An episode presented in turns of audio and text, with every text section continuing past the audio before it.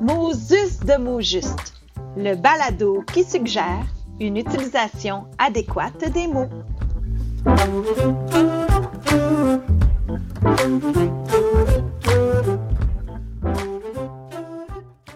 Avec la vie moderne et la multitude de réunions, qu'elles soient faites en ligne ou encore euh, euh, au bureau avec les collègues, on entend trop souvent la formulation Malheureusement, la réunion a été cancellée ou encore Je vais être obligé de canceller la rencontre qu'on avait prévue cet après-midi.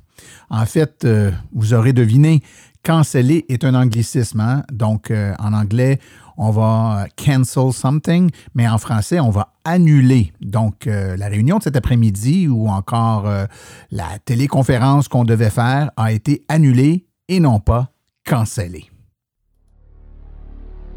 Une production des studios Bass.